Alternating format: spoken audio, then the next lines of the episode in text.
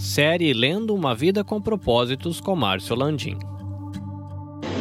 Capítulo 14 Quando Deus parece distante. Ele se escondeu do seu povo, mas eu confio nele e nele ponho a minha esperança.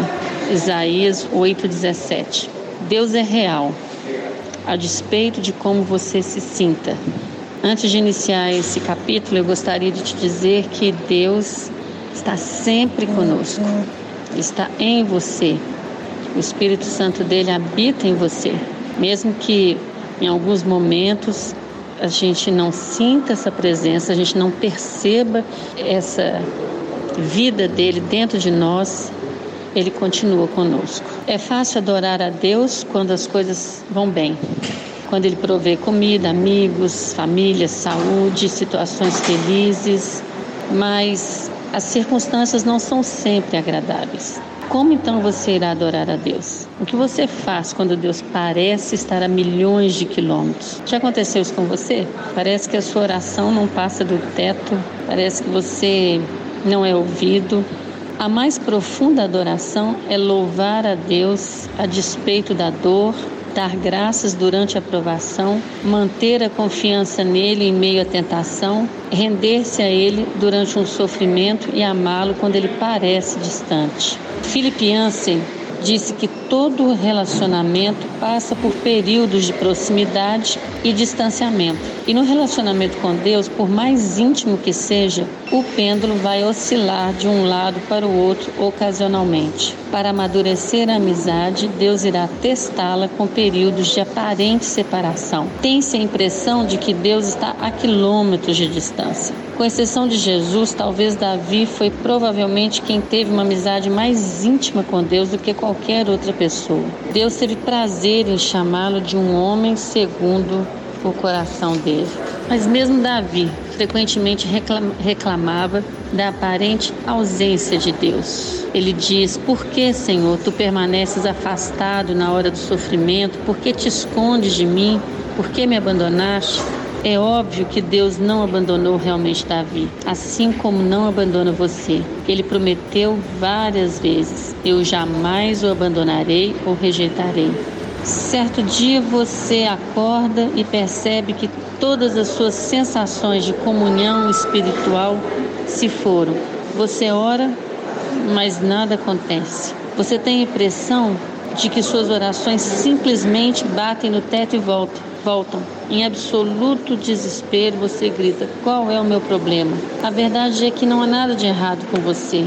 Trata-se de uma parte normal da aprovação e amadurecimento de sua amizade com Deus. É doloroso, é perturbador, mas absolutamente vital para o desenvolvimento da sua fé. Quando Deus parece distante, você pode pensar que Ele está zangado ou está punindo por algum pecado. Realmente, o pecado ele nos afasta de Deus, né? Quando a gente está em pecado, parece que a gente fica meio sem graça de orar, a gente não quer nem mesmo estar perto das pessoas que podem dizer as palavras certas. Mas o pecado ele pode entristecer o Espírito de Deus, até fazer com que nós sintamos que ele não está perto de nós. Mas esse silêncio de Deus nem sempre é por conta de pecado. Realmente, às vezes, ele quer nos amadurecer nesse relacionamento de amizade. Será que você continuará a amar, confiar, obedecer e adorar a Deus, mesmo quando não sente a sua presença e nem há evidência visível de ação divina em sua vida? Nos dias de hoje, o erro mais comum que os cristãos cometem ao adorar e buscar uma experiência é em vez de buscar a Deus. Eles buscam sensações e, se elas ocorreram, concluem que foram bem-sucedidos em adorar. Errado. Deus, em geral, afasta as nossas sensações para não dependermos delas.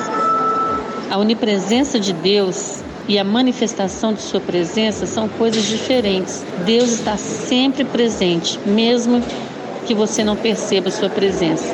Mas a Sua manifestação, seus sentimentos, talvez não te levem a entender isso. Fé e não sentimentos é o que agrada a Deus. As situações que mais põem à prova sua fé são aquelas em que a vida desanda e Deus não pode ser achado. Como louvar a Deus quando você não compreende o que está acontecendo na sua vida e Deus está em silêncio? Ah, quantas vezes já passamos por isso? Ou vamos passar? Nesses momentos, primeiro, diga a Deus exatamente como você se sente. Derrame seu coração perante Ele.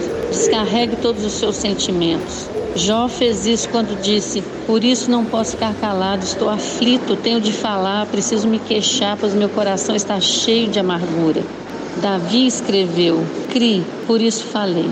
Estou completamente arruinado. Isso até parece uma contradição: confiar em Deus, mas se sentir destruído. A fraqueza de Davi, na verdade, revela uma profunda fé. Primeiro, ele acreditava em Deus. Segundo, ele acreditava que Deus ouviria sua oração. E terceiro, ele acreditava que Deus o deixaria dizer como se sentia e ainda assim o amaria. Em momentos de silêncio de Deus, concentre-se em quem Deus é, na sua natureza imutável. Independentemente das circunstâncias, de como você se sente, apegue-se ao caráter imutável de Deus. Lembre-se daquilo que é eternamente verdadeiro a respeito de Deus. Ele é bom, ele me ama, está comigo e sabe por que coisa estou passando. Ele se importa e tem um bom plano para minha vida. Nunca duvide na escuridão do que Deus lhe disse na luz. Confie que Deus cumprirá as promessas. Em tempos de seca espiritual, você deve confiar pacientemente nas promessas de Deus e não nas emoções. Deve perceber que Ele o está levando a um nível mais profundo de maturidade. As circunstâncias não podem mudar o caráter de Deus. A graça de Deus ainda está a plena força. Ele ainda é a seu favor mesmo que você não possa senti-lo. Quando você se sente abandonado por Deus e mesmo assim mantém sua confiança nele, a despeito de seus sentimentos, você o está adorando da forma mais profunda. Lembre-se do que Deus já fez por você. Se Deus nunca tivesse feito nada mais por você, ele ainda mereceria seu louvor ininterrupto pelo resto de sua vida por causa do que Jesus fez por você na cruz. O Filho de Deus morreu por você. Este é o maior de todos os motivos para adorar. Infelizmente, esquecemos os detalhes cruéis do torturante sacrifício que Deus fez a nosso favor. Jesus, ao se tornar homem, vir aqui na terra e morrer, morte de cruz, foi humilhado, foi machucado, recebeu todo tipo de humilhação. Ele o fez por mim, por você. Ele assumiu em si mesmo a culpa pelos pecados de toda a humanidade. E Jesus gritou nesse momento na cruz: Meu Deus, meu Deus, por que me abandonaste? Já Jesus poderia ter se salvado, mas então não poderia salvar você. Essa então é uma oração de gratidão que você pode fazer todos os dias, independente da situação que você está passando. A Bíblia diz: em Cristo não havia pecado, mas Deus colocou sobre Cristo a culpa dos nossos pecados para que nós, em união com Ele, vivamos de acordo com a vontade dele. Ele morreu para que você pudesse viver para sempre. Somente isso já vale o seu agradecimento e louvor contínuo. Você nunca mais deveria se perguntar por que motivo deveria ser grato. Uma pergunta para meditar: como me concentrar na presença de Deus especialmente quando ele parece distante?